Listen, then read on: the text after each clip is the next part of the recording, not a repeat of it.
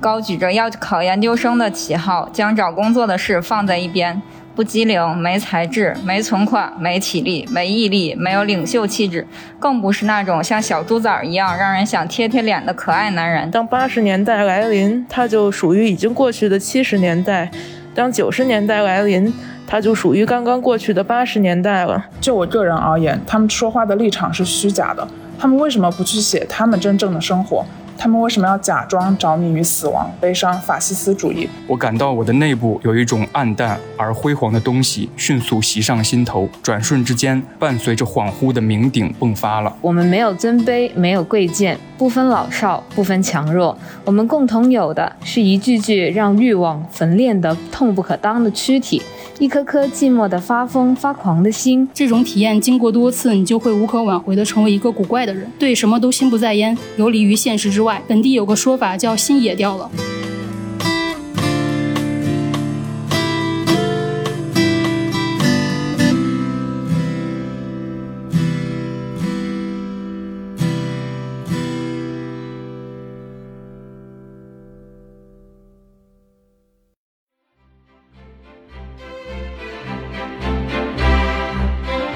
大家好，欢迎收听《偶然误差》。《偶然误差》是一档以名词解释为起点的播客。这一期呢是线下录制特别期的第二期，主题是毕业季。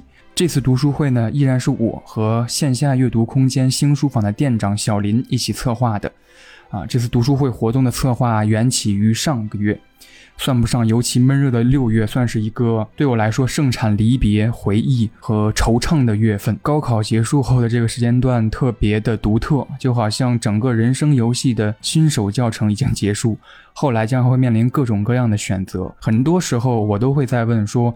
如果当时选择那样，会不会让自己更开心？如果当时选择这样，会不会结果会更好？当然，这种思考算不上新颖了，在很多的影视作品当中，每年很多人也会不断的重提。比如说，在动画《四叠半神话大戏》当中，呃，男主是一个刚入大学校园的新生，在每一集的开头，他都向往拥有一个玫瑰色的校园生活。于是他会选择加入某某社团，这个社团对于他来说就是开启玫瑰色校园生活的一把钥匙。当然，在每一集的最后，他的这个想法都或多或少的破灭了。那么在下一集的开头，他又会再次面临选择加入什么社团。玫瑰色的校园生活永远可能不会到来，但是我们对于过去人生的种种选择的迟疑，仍然会时不时的袭来。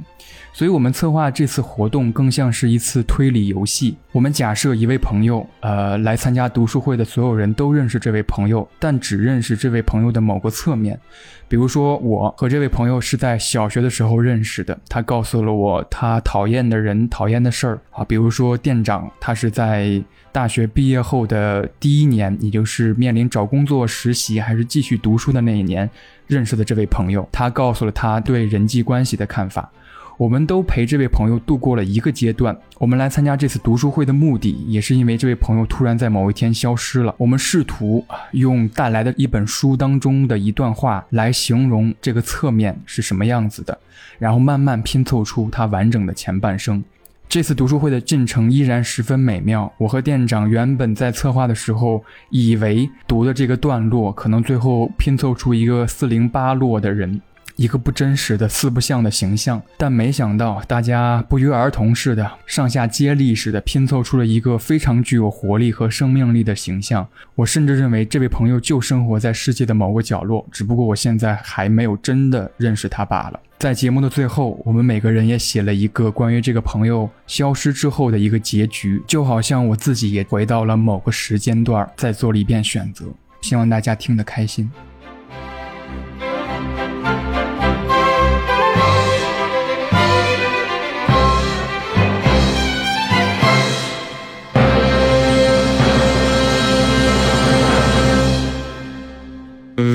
比如说，我抽到了一个审美观念。我读的这本书是三岛由纪夫的《假面的告白》，然后其中有一段他是这样写的：，呃，是他十三岁的时候第一次看到呃圣塞巴斯蒂安这幅画，他的形容是这样的：，那素洁的、无与伦比的裸体，置于明明薄暮的背景之前，光艳夺目。作为一名禁卫军人，那关于挽弓挥剑的健壮的臂腕。高举着构成一个颇为自然的角度，捆着绳索，正巧交叉在头发上方。他的面部微微上扬，圆睁着仰望上天荣光的双眼，深沉而安详。他那挺起的前胸，紧缩的腹部，微微扭曲的腰身，随处飘逸着的不是痛苦，而是回荡着的某种音乐般的抑郁的逸乐。假若没有深深扎入左侧腋窝和右侧腹斜的箭足，那他看起来简直就是一位罗马斗士，背倚薄暮的庭树，暂时歇息一下疲倦的身子。箭矢射进他那紧绷绷的、洋溢着青春馨香的肌肤，点燃了无上的痛苦和欢喜的烈焰，以图从内部焚烧他的肉体。看到这幅画的一刹那，我的全部存在都被一种异教徒的欢心所摇撼，我的血液奔腾不息，我的脏器处战着愤怒之色，我的巨大而肿胀的一部分空前激烈地等待着我的指使。责怪我的无知，愤愤然喘息。我的手没有受任何人的教唆，不知不觉开始行动。我感到我的内部有一种暗淡而辉煌的东西迅速袭上心头，转瞬之间，伴随着恍惚的酩酊迸发了。我想读这段的原因就是，就是我们的这个朋友，他曾经跟我说过，他很小很小的时候看到了这幅殉教图，他诞生出了一种非常原始的，无论是精神的或者是身体的欲望，就是被一种。强大的美所震撼，幼年时期的审美观念的速成，开天辟地时的感受。他跟我讲过，就因为他看到了这幅画，在小学的时候，呃，对古典的绘画产生了浓厚的兴趣。然后在初高中的时候，也选择了呃画油彩画、画油画。刚才这一段里边有一个形容我特别喜欢，就是我们当看到一个非常非常强大的美的时候，它的一个形容词是恍惚的酩酊。就是一种很愣神的状态，这是我对那个朋友的印象。他对于美有自己的思考。然后我想要分享的这一段是呃是人际关系啊，在这儿对是人际关系。然后我要读的这一段是萨利鲁尼《美丽的世界你在哪里》中的一段，嗯。我跟你说过，我再也读不进去当代小说了吗？我想是因为我认识太多写当代小说的人了，他们在文学节上随处可见，喝着红酒，聊着纽约的哪家出版社在出谁的书，抱怨一些世界上最无聊的事，宣传不够多，有负面评论，谁挣的钱更多？但谁想听这些？然后他们跑去写那些多愁善感的关于真实生活的小说。事实是，他们对真实生活一无所知。他们大多数人有几十年没有抬头看真实的世界了。这些人自1983年起便坐在铺着白色棉麻桌布的桌子后面，抱怨负面书评。我真的不在乎他们对普通生活或普通人有什么想法。就我个人而言，他们说话的立场是虚假的。他们为什么不去写他们真正的生活，那些真的让他们着迷的东西呢？他们为什么要假装着迷于死亡、悲伤、法西斯主义？其实他们一门心思只顾着新书能不能被《纽约时报》点评。呃，然后我想分享的这一段是关于人际关系，就是在我认识这位朋友的时候，他是一名作家。他说他认识的这些作家圈子里的人都非常的虚假，就像呃这段话中写的，他们一门心思只顾着新书能不能被能不能被《纽约时报》点评，他们并不在意自己写的这些东西是不是真的能为读者带来一些启发。但是我的这个朋友呢，就是。他虽然并不喜欢这些同为作家圈子里的人，但是碍于这个圈子很小，他又必须得跟他们打交道，所以他平时在人际关系这一方面，他锻炼自己变得非常的圆滑，就跟这些他并不喜欢的人相处的还是非常的好。所以我对这位朋友的了解就是，他很擅长跟自己不喜欢的人打交道。然后接下来就是大家了，就是正式开始，大家可以随便抽一下。哦，这个春宵苦短。因为因为我看到那个玫瑰色，其实我就在想，你是不是因为？对对对，是。就是就是四点半才策是是是，是的。我带了一本这个但我很贴切。好的，按照自己的逻辑。呃，有谁就是抽到的特别贴切的标签了吗？跟自己准备的，或者有谁想先说吗？哦，对，这个就是我们在准备这个标签的时候，其实我是参考了那个荒木飞吕彦老师写的那个漫画书。他在刻画每一个舅舅的人物的时候，会列一个就像简历一样的东西，然后上面写了好像几十条吧，就是他这个人，比如说喜欢他的不同寻常之处是什么，然后他呃什么恋爱经历是什么，然后他有什么在意的小事儿是什么。好呀。我觉得第一个会比较简单，对，所以我选择第一个来。夜晚的潜水艇是叫这个啊？对，就是我是从小学呃认识的我这个朋友，他是一个很很矛盾的人，他又喜欢那种很燥的，然后很有生命力的类型，然后又喜欢那种安静的，然后偏治愈的那种类型。分享这个我我截取的书中的一段。村子里有个说法，说是人不能在外面看着天慢慢变黑，否则小孩不会念书，大人没心思干活。我记得小时候似乎也听过奶奶说过类似的话。山区里古时山路阻隔，往往两村之间口音风俗都有差异，但毕竟同在一线，相处相似处还是较多。为什么会有这种说法呢？天黑透了却不忌讳，小孩一样玩耍，大人出来乘凉。忌讳的是由黄昏转入黑夜的那一小会儿，也许那时辰阴阳未定，野外有什么鬼魅出没。我想象在黄昏和黑夜的边界，有一条极窄的缝隙，另一个世界的阴风从那里刮过来。做了几个黄昏，我似乎有点明白了，有一种消沉的力量，一种广大的消磨，在黄昏时来，在那个时候，事物的意义在飘散，在一点一点黑下来的天空中。什么都显得无关紧要。你先是有点慌，然后释然，然后就不存在了。那种感觉没有亲身体验，实在难以形容。如果你在山野中，在暮色四合时凝望过一棵树，足够长久的凝望一棵树，直到你和它一并消融在黑夜中，成为夜的一部分。这种体验经过多次，你就会无可挽回的成为一个古怪的人，对什么都心不在焉，游离于现实之外。本地有个说法叫“心野掉了”。心野掉了，就念不进书，就没心思干活，就适合日复一日的坐在野地里发呆，在黄昏和夜晚的缝隙中一次又一次的消融，你就很难再回到真实的人世间，捡起上进心，努力去做一个世俗的成功者了，因为你已经知道了，在山野中，在天一点一点黑下来的时刻，一点都无关紧要，知道了就没法再不知道。嗯，这是我我选的一段描述的很具体的一段，然后我当时产生共鸣，是因为我觉得他让我觉得。很熟悉的那种孤独，就是我他对新野调的人，感觉总是带着一种悲凉和孤独。可能喜欢的类型就是很喜欢那些热闹和躁动的东西，来填满一些自己的那种空白和和野调。但是他又会，嗯，有的时候又会喜欢一些安静的东西。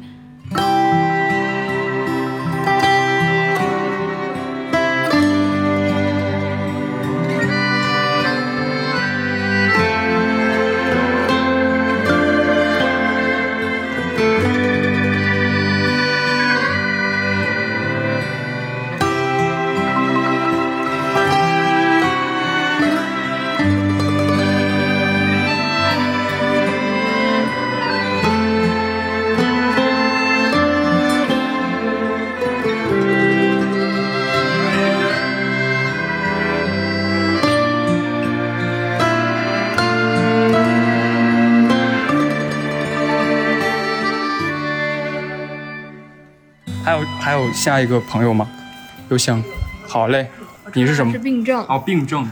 然后我觉得他心理跟生理都很贴，因为我选的是镊子的一段，白先勇的啊。在我们这个王国里，我们没有尊卑，没有贵贱，不分老少，不分强弱，我们共同有的是一具具让欲望焚炼的痛不可当的躯体，一颗颗寂寞的发疯发狂的心。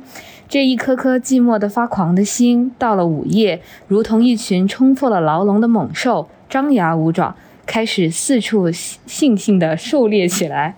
在那团昏红的月亮映照下。我们如同一群梦游症的患者，一个踏着一个影子，开始狂热的追逐，绕着那莲花池无休无止轮回下去，追逐我们那个巨大无比、充满了爱与欲的梦魇。所以，我的朋友他的病症可能就是说，他在生理和心理上面都是一个寂寞的状态。他在追求爱与欲的同时，可能也追求一些心理上的认同和陪伴。这是我的解读。我觉得我们这个朋友慢慢有点立体起来了，是一个矛盾且孤独的人。下一个朋友有想读的吗？呃，我抽到的是不同寻常之处，然后我分享的这本书是詹青云的《趁着年轻，我偏要勉强》。嗯，我爸是改制前一个分公司的经理，改制后成为分化出来的民营企业的董事长。自改制那一天起，工人们就成为企业的股东，一种集体所有变成另一种集体所有。法律规定有股东大会，作为股东，人人有建言献策乃至参与决策的权利。后来我爸感慨，股东大会沦为过场，没有人提议，没有人批评，没有人争取。大部分工人没有行使过股东的权利，而是继续做服从安排的下级。倒不是管理层有意如此，而是这么多年了，人与人相处的模式已经成为自然，所有制的改变可以在旦夕间完成。人的思维方式和行为模式却不能，这即所谓政治学里的民主不是一种制度，而是一种文化了。可人不得不面对改变。他，我我认识这个朋友是小时候认识的，因为他爸爸是经历过这么一个改革，然后所以他会在这这中产生一个影响，就是觉得人可能会在一个很熟悉的环境里面，就突然变到了一个陌生的环境，所以对于这样的一个状态。他会有一个心理上会有一个自己的一定的预期，就是会在环境的骤然的变化的过程中，他会有一个积极的心态去面对。嗯，所以他可能去另外一个城市了，就是他突然消失，有可能。你抽到的是什么？我抽到的是人际关系。然后我分享一段这个朱光潜的《给青年的十二封信》。呃，我们民族性的优点很多，只是不善处群。一个和尚挑水吃，两个和尚抬水吃，三个和尚没水吃。这个流行的谚语把我们民族性的弱点表现得最深刻。在私人企业方面，我们的聪明、耐性、刚毅力并不让人；一遇到公共事业，我们便处处暴露自私、孤僻、散漫和推诿责任，这是我们的致命伤。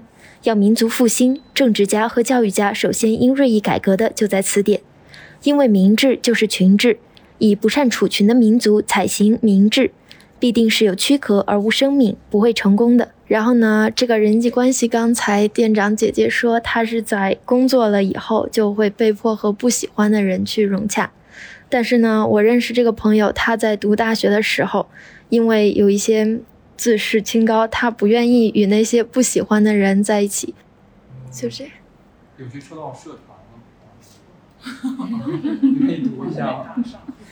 就是我抽到的是大学期间参加的社团，但是我觉得可能我抽到的是就是在座所有人里边抽到的最搭不上边的一个，因为我拿的是一本儿童文学。如果把这个换成大学期间不参加任何社团，倒是勉强能关联上。我我先来念吧。我觉得表姐骨子里对农耕文明有一种天然的亲近，对山川自然更有一种近乎归宿感的热爱，对精神的依赖胜过物质，对机械、速度、信息、高科技怀有中度恐惧和轻度抵触。高度厌恶塑料制品、现代游乐设施以及一切人造微缩景观。表姐还是一个极其执着的人，从不轻易抛弃自己的信念和理想。十年前爱唱的歌，十年后依然还唱；十年前爱过的人，十年后依然藏在心间；十年前认定的事，十年后依然坚持。别看他生活在大都市，又会开车，又会电脑，还会炒股，那并不能说明他就是一个摩登的现代人。恰恰相反，他身上反映出来的却是一种显著的移民气质。移民是个什么概念呢？打个比方吧，当八十年代来临，他就属于已经过去的七十年代；当九十年代来临，他就属于刚刚过去的八十年代了。说的通俗点儿，就是没法完全跟上现时代的步伐，总隔着或远或近的一段距离。移民气质又有什么显著特征呢？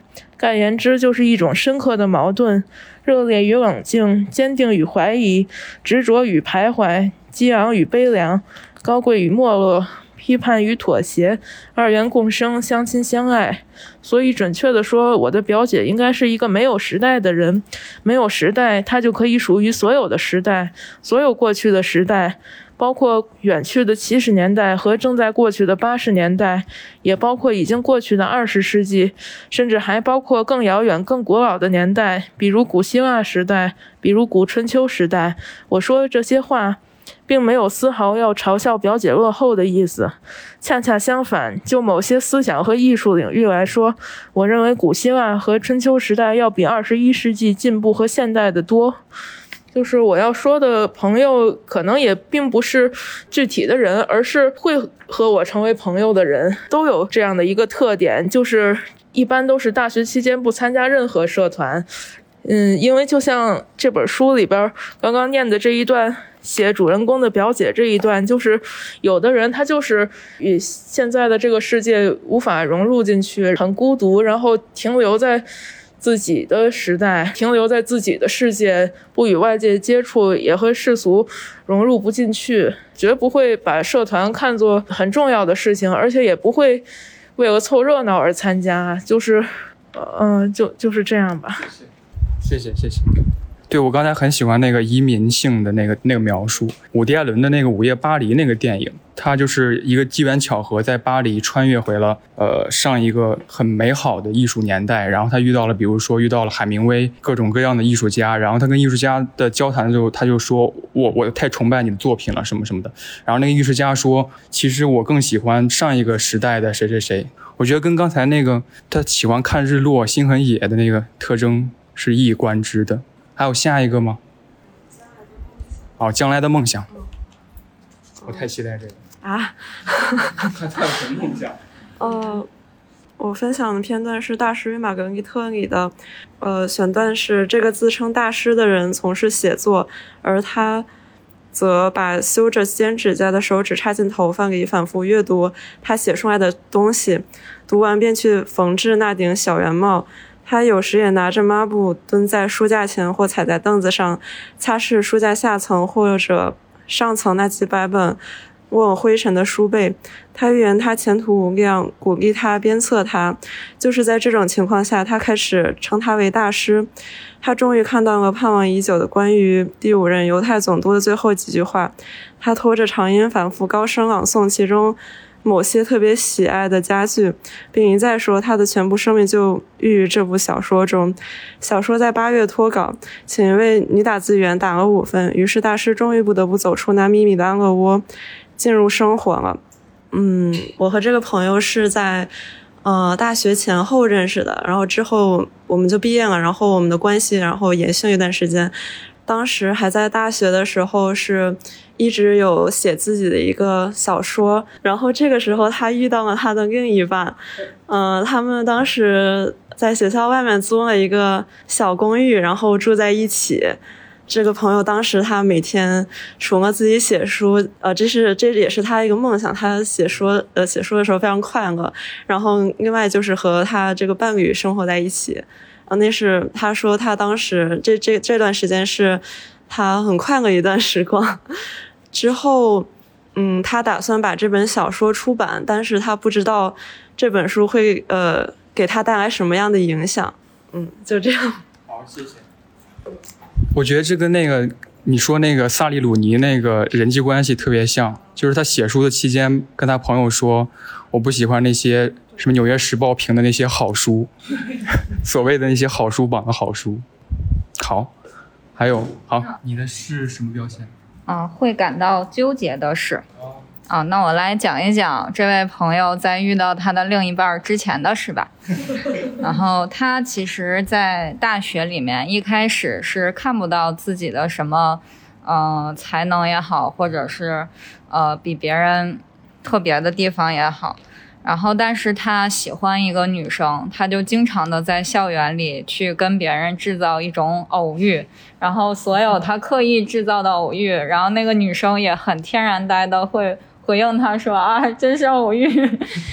然后我想分享的是，森见登美彦的这个《春宵苦短，少女前进吧》里面的一段节选：身体变弱以后，我一直想的就没有什么正经事。学习成绩自入学以来从没提高过，今后也不会提高。高举着要考研究生的旗号，将找工作的事放在一边，不机灵，没才智，没存款，没体力，没毅力，没有领袖气质，更不是那种像小猪崽儿一样让人想贴贴脸的可爱男人。靠着这些没有，无论如何也无法度日啊！我焦急万分，从永远不叠的被子中爬了出来，吧嗒吧嗒地拍打着四叠半大小的房间，看看能不能发现藏在某处的宝贵才能。这时，我突然想起一年级时很信奉的一句话：“真人不露相。”好像自己把才能储蓄罐藏到壁橱里了，又高兴起来。不是还有那个吗？哦，是啊。打开壁橱，谁知里面全是大大的蘑菇。什么时候开始变成这样了？我诧异地想着，推开那些滑溜溜的蘑菇，从里面取出才能储蓄罐。它闪耀着黄金般的光芒，仿佛象征着我的未来。我将储蓄罐扣过来，疯狂地敲打，出来的只有一张纸，上面写着：“从能做的事开始努力吧。”我扑倒在被子上，嚎啕大哭。现在想来，上大学后，我对一切思来想去，千方百计拖延早该迈出的那一步，徒然虚度岁月。我不停地绕着他（女字旁的他）这座城堡的护城河转，却除了疲惫，没有任何改变。大脑中无数个自己经常进行讨论，阻止一切决定性的行动。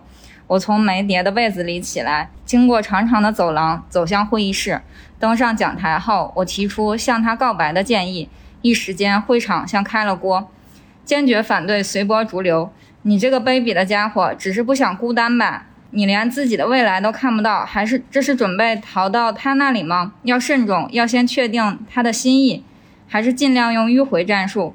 我说你啊，你能做到和女性交往这类纤细微妙的事吗？有意思吗？谩骂声一起飞来，叛徒。逆贼、色狼、白痴、冒失，我沐浴着谩骂声，在台上奄奄一息。可是，诸位，我举起双手，向满场的论敌发出沙哑的声音：如果让我追根究底的话，那男女究竟要怎样开始交往呢？诸位追求的那种纯粹的恋爱，说到底是不可能的。越是讨论所有的因素，彻底的分析自己的想法，越会像静止在空中的箭那样难以迈出第一步。说我是为了性欲也好，虚荣也好，赶流行也好，妄想也好，白痴也好，说什么我都接受，哪个都对。虽然明白这一切，可就算前方等待我的是失恋的地狱，不是也有值得不管不顾、纵身一跃的瞬间吗？如果现在不跳，不就要永远在昏暗的青春角落里滴溜溜转圈了吗？诸位，难道这就是你们的期望吗？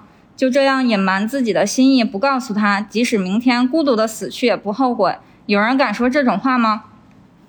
嗯，然后我的这个朋友，就是无意间翻到了自己在大一的时候写的，写的那个才能储蓄罐，上面写着从能做的事开始努力。然后在那之之后，他呃摆脱了他的这种纠结，然后决定勇敢的向他心目中喜欢的人去告白。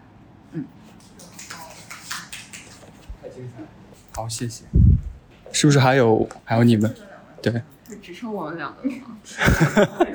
好像是的。那我来说吧。你们抽到的是？啊，我抽到的标签是在意的无意义的事或者物。然后我今天带来的书是大山诚一郎的《轨迹博物馆》，乍一看和这个人没有什么关系，但是我们要知道，通常看见的一个人，你没办法看他的全部的，对，全部的方面。嗯。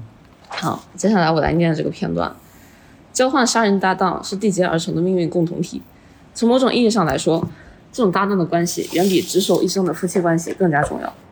这种交换杀人的搭档，即便只是逢场作戏，但最终也成了携手人生的搭档，直至死亡之日。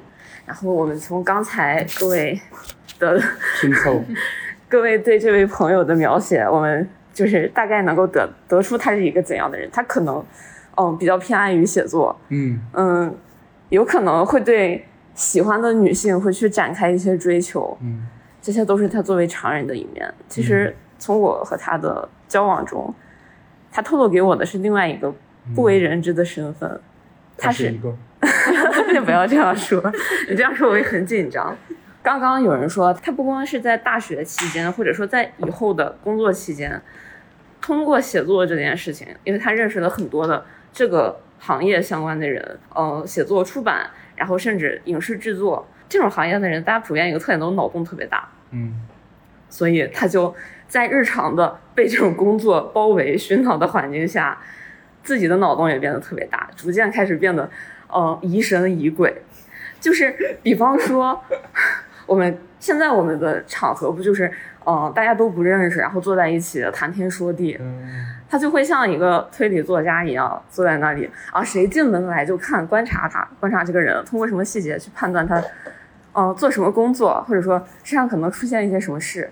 专注于观察一些人，去推测他们的身份。比方说，他在地铁上可能就看到一个呃，看到一个人，他就觉得啊，根据他的外表，根据他身上穿着的衣物，或者说他说话的一些方式、行为动作的一些特点，去推断这个人。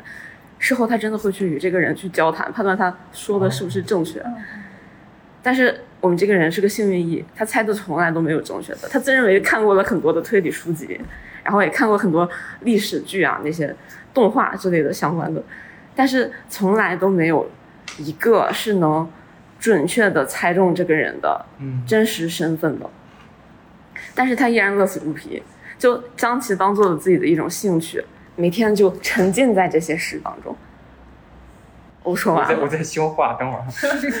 我不知道他在意的是他推理的那个过程，还是在意他最后印证的那个结果。他会比较享受这个过程哦，因为你看他每次推理出来的都和人家就不是很搭，但是他依然依然乐此不疲。明白，好酷啊！这个。这种原生的自恋吗？哇，我能看出这人物读心术。哦，对，有可能是吧？嗯。所以他会写作吗？嗯，那说不定有一次在就是认验证的这个过程被别人骂了，你神经病啊！我觉得是，就是这个城市当中的人他已经看遍了，他腻了，他要去另外一个，就是刚才那说的那样，他要去另外一个陌生的地方去看新的人，但是不知道跟他女朋友怎么样 了。后来，当然我们今天差不多推理出来这个人啊，他是一个小的时候第一次看到了。圣塞巴斯蒂安这幅画，他产生出了审美的独，就是震颤，包括肉欲也好，包括精神也好，他对于审美有一个自己的判断。然后他喜欢看落日，他心慢慢变野了。他觉得他的自自己的审美观可能不被那么多人接受。到了大学之后，他觉得自己并不适合任何社团。然后他在大三、大四大家都在实习的时候，他重新审视自己有什么能力，好像写作是一个自己长久以来喜欢的事儿。大胆的求爱，毕业之后跟他女朋友住在了一起，茶不思饭不想的在房间里创作。朋友问他写书写的怎么样了，然后他告诉他们，他说：“哎，那些出书的人我都看不起，就是《纽约时报》上那些好书榜，我觉得他们都是什么蹭流量的书。”他跟他朋友说，他自己的一个写作的方式或者观察人的方式是让他自己愉悦的。他每天就喜欢坐地铁，然后从首站坐到尾站，去思考任何一个人他的生活、生命是什么样子的。然后突然有一天他消失了，所以今天有了这次读书会之后，我们的一个环节就是我们准备了那个小的卡纸，然后大家每个人写下书中的一段话或者一句话，或者是你自己想的一个结局。这个结局是这个朋友最后见你那一面的时候发生了什么。然后我们会打乱，每个人抽，就是你抽到的可能是另外一个人写的结局，这就是那个朋友跟你最后的结局。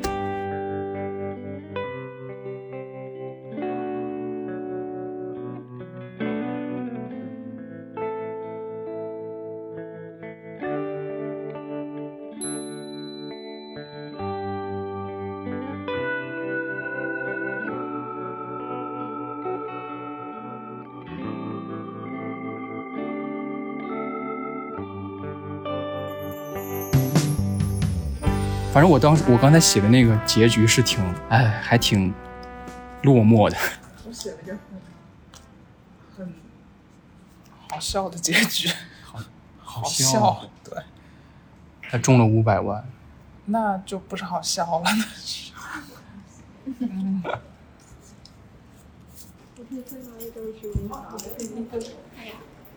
写好了，好，写好了，好。对呀，我写的可能这个笔有点粗，所以对，不好意思。好，大家来抽吧，就是那个朋友的结局。